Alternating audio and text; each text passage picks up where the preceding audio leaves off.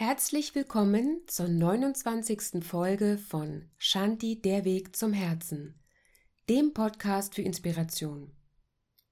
Ich bin Nadine Black, Yogalehrerin und Ayurveda-Beraterin und lese euch heute wieder eine Weisheitsgeschichte aus dem Yoga vor. Tanz des Rabbi von Anthony de Melo Die Juden einer kleinen Stadt erwarteten ungeduldig die Ankunft eines Rabbi, der als ein großer spiritueller Meister galt. Es kam nur selten vor, dass der Rabbi in diesen Teil des Landes kam, und die Bewohner dachten lange über die Fragen nach, die sie dem heiligen Mann stellen wollten. Als er schließlich kam, und sie mit ihm in der großen Halle der Stadt zusammentrafen, konnte er die Spannung spüren, mit der sie seine Antworten auf ihre Fragen erwarteten. Er sagte zunächst nichts, blickte ihnen nur in die Augen und summte eine schwermütige Melodie. Bald begannen alle mitzusummen. Er fing an zu singen, und alle sangen mit. Er wiegte seinen Körper, und tanzte mit feierlichen, gemessenen Schritten. Die Gemeinde folgte seinem Beispiel. Bald waren sie so sehr vom Tanz gefangen, so sehr in die Bewegungen vertieft, dass sie auf nichts anderes mehr achteten. Auf diese Weise wurde jeder in der Menge wieder ganz, wurde von der inneren Zersplitterung geheilt, die uns von der Wahrheit fernhält. Fast eine Stunde verging, ehe der Tanz langsam aufhörte. Die Spannung in den Menschen war gewichen, und jeder verharrte in dem schweigenden Frieden, der den Raum erfüllte.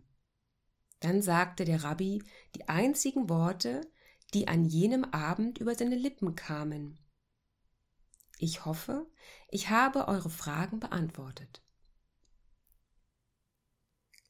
Wie finden wir hier unsere Inspiration? Es ist gerade halb zehn Uhr morgens und ich sitze an meinem Schreibtisch in einem Ayurveda-Kurhaus. Heute ist mein letzter Tag hier nach einer wunderschönen Woche. In dieser Zeit haben hier alle ein wenig Yoga praktiziert, meditiert, wir wurden kulinarisch mit ayurvedischer Küche verwöhnt und bekamen täglich wunderbare und liebevolle Behandlungen. Jeder durchlebte diese Zeit auf seine Weise, und ich konnte hier und da beobachten, dass kurz nach einer Ganzkörperbehandlung oder einem Stirnölguss mit ayurvedischen Kräutern oder die besondere Art der Ernährung plötzlich Prozesse in Gang setzten, die wie aus dem Nichts auftraten. Wir alle erlebten uns hier für uns und in der Gruppe immer wieder neu. Was also passiert, wenn man sich Zeit nimmt und wie die Bewohner der kleinen Stadt sich in einen bestimmten Raum begibt? Wir sind eben nicht nur Geist und wir sind auch nicht nur Körper. Doch genau das glauben wir oft. Glaubt man den yogischen Philosophien, sind wir weder das eine noch das andere, sondern Seele, reine Seele, in der unser wahres Potenzial und unsere wahre Natur steckt. Nur ist diese Seele umhüllt mit allerlei Krempel. Wir dürfen uns demnach wie aus einer Zwiebel Stück für Stück herauspellen. Bei dem einen ist es beschwerlicher, bei dem anderen vielleicht noch schwerer und wieder bei anderen pellt sich gar nichts. Und auch das ist, wie es ist. Wenn in unseren Zellen neben vielen anderen Dingen all das Erlebte steckt, so ist es nicht verwunderlich, dass wir nicht immer nur auf verbale Reize reagieren. Nimmt man sich einmal die Zeit und geht in den Rückzug, den Rückzug aus dem Alltag, dem Rückzug aus all dem Wollen und dem Rückzug der üblichen Sinnesreize, dann kommt man auf eine Art mit sich selbst in Kontakt und erfährt, dass die Antworten eben nicht im Geist zu finden sind, sondern uns innewohnen. Wie oft kommen Emotionen aus heiterem Himmel, im wahrsten Sinne des Wortes. Wir können nicht alles bewusst mit unserem Geist erfassen. Selbst wenn wir es könnten, wie schnell würde uns dann vermutlich die Sicherung durchknallen und in großer roter Leuchtschrift stehen Achtung, System überlastet, Achtung, System überlastet. Doch schaben wir nicht in der heutigen Zeit ständig nur knapp an dieser Grenze vorbei? Die Reizüberflutung auf so vielen Ebenen überfordert für viele vorerst unbemerkt das System, selbst auf der wertvollen Ebene. Wie oft ist der Status von vielen gespickt mit Weisheitsbotschaften, so tiefgründig und weise, dass die Seelen der Menschen sich inzwischen in goldenen Strahlen ergießen müssten. Sie tun es aber nicht. Ich nehme mich da nicht raus. Allzu gern beschäftige ich mich mit den spirituellen Gelehrten, psychologischen Themen und Weisheiten aus aller Welt. Es begeisterte mich schon immer. Und Immer wieder habe ich geglaubt, schon etwas zu wissen und gelernt zu haben. Und dann kamen Situationen, die mir zeigten, Hase, ne, da kannst du aber nochmal hinschauen, oder? Und wieder liest man und meditiert und denkt, aber jetzt, jetzt habe ich's verstanden.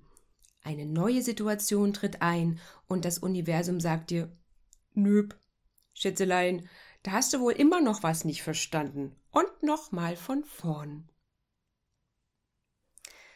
Das ist dann der Punkt, wo man sich fragt, ob dieser immerwährende Seelenstriptease durch das Gewöll unseres nicht mal vollgenutzten Geistes überhaupt etwas bringt.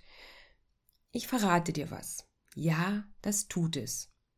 Denn wo schaut man gewöhnlich hin? Genau auf die zwei schiefen Steine in der Mauer mit den 98 geraden Steinen. Frag meine Eltern, die machen das öfter. Gerade wenn sie zu mir in den Garten kommen. Oftmals fällt uns unsere Entwicklung gar nicht auf. Und wir rennen von einem Gelehrten zum nächsten, anstatt einen Moment innezuhalten und es zu verinnerlichen. Wir sind doch einfach herrliche Meister darin, immer mehr zu wollen und voller Ungeduld noch mehr zu kämpfen, als wirklich in Frieden zu leben. Wir haben so viele Fragen, vielleicht werden sie ja mit dem Alter weniger, wer weiß.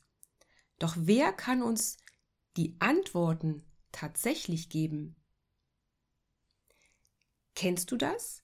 Du stellst jemandem eine Frage und die Antwort bringt dir letztlich doch nichts. Du gehst zum Beispiel mit deiner Freundin ein Kleid kaufen und am Ende stehen zwei zur engeren Auswahl. Klammer auf, und ja, ich weiß, wenn wir Kleider kaufen wollen, kommen Handtaschen und Schuhe dabei raus. Klammer zu. Okay, du bist dir immer noch unsicher und probierst und drehst dich und beäugst dich aus jeder nur erdenklichen Perspektive. Du fragst deine Freundin und sie gibt dir eine Antwort. Ja, genau. Ich kann mir dein breites Grinsen in diesem Moment lebhaft vorstellen, denn letztlich entscheidet dein Gefühl. Meine Schwester sagte früher in diesen Situationen zu mir, Warum fragst du mich denn, wenn du die Antwort nicht hören willst? Was soll ich sagen? Die Antwort hätte ja auch passen können. Kurt Tepperwein schreibt dazu in seinem Buch Nichts geschieht umsonst Niemand stellt eine Frage, deren Antwort er nicht bereits in sich trägt. Denn wüsste er die Antwort nicht, könnte er die Frage gar nicht richtig formulieren. Hätten wir nur mehr Mut, wieder ins Vertrauen mit uns selbst zu kommen, würden wir die Sprache des Lebens verstehen, dann wären wir ganz wir selbst. Niemand sonst kennt dich so gut wie du selbst. Wie kannst du dich nun selbst kennenlernen? Eine Möglichkeit wäre natürlich die Meditation. Es gibt die sogenannte Kohan-Meditation.